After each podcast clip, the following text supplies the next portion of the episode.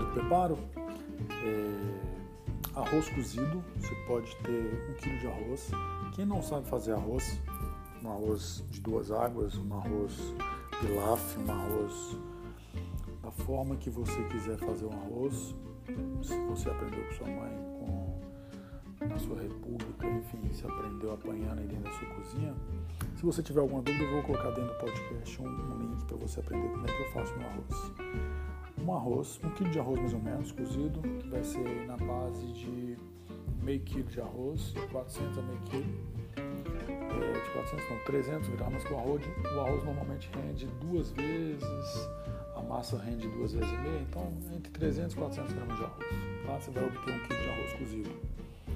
Uma cenoura, nós vamos ralar ela no ralador bem fininha. Uma cebola ralada também, de 3 a 4 ovos para esse tipo de, para essa quantidade de, de, arroz. Carne, de acordo com a sua, é, com a sua opção. Se você tiver uma carne cozida, vamos pegar ela, vamos picar. Se tiver um frango, vamos pegar ele, vamos picar. Tá? A carne que você tiver, pode ser até um camarão, a gente pode pegar ele, picar e fazer no arroz.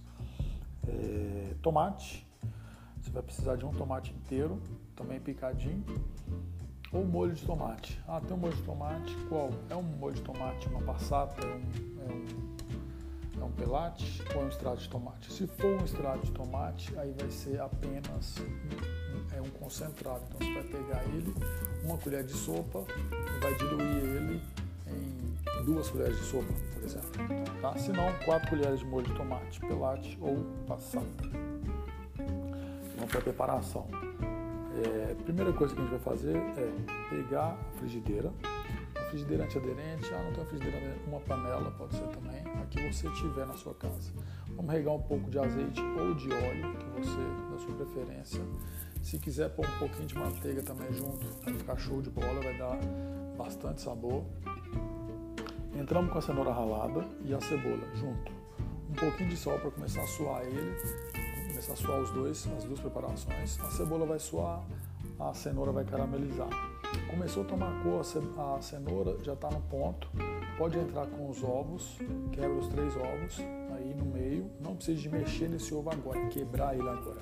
Deixa frigideira começar a cozinhar o ovo e o ovo começar a inflar, começar a dar o processo de cozimento dele, que ele começa a levar um pouquinho, né? É, é, começa a cozinhar na borda, começa a ficar um pouco caramelizado, começa a ficar mais queimadinho ali, é isso que a gente quer.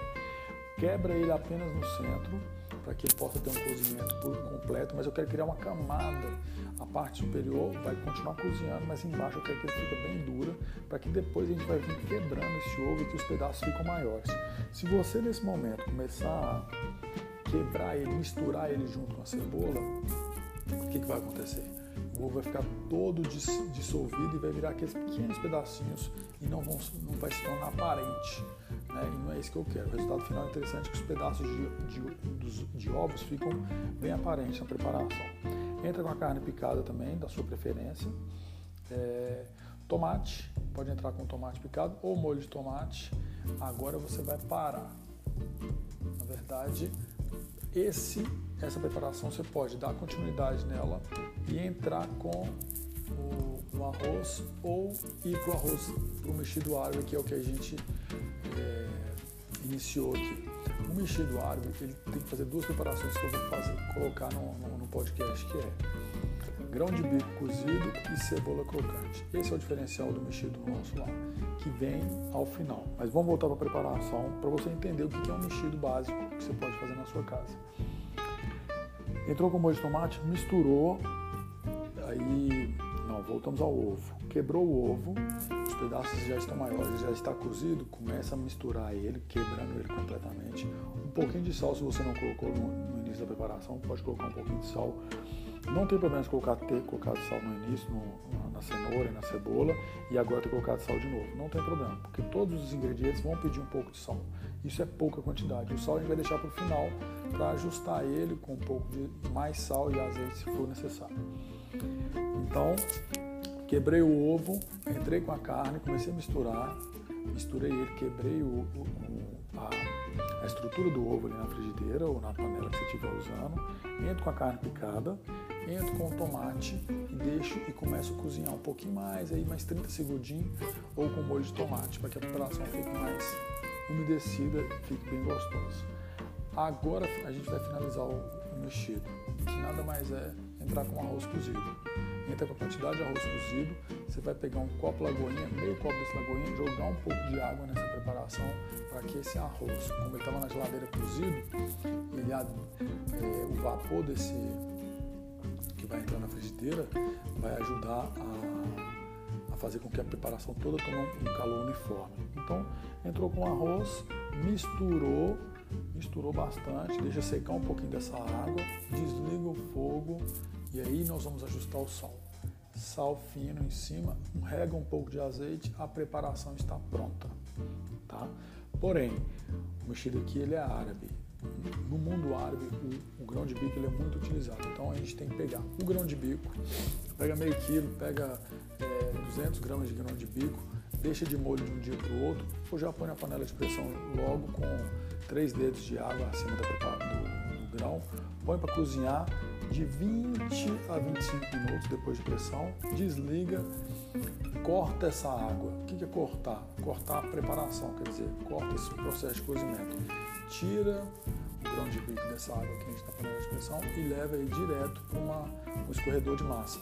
Põe ali embaixo da água fria da torneira e deixa esfriar um pouco. Ele vai ficar mais al dente. Ele não vai ficar tão cozido nem mal cozido. Então vai ficar nessa preparação desse ponto de al dente para bem cozido. Reserva.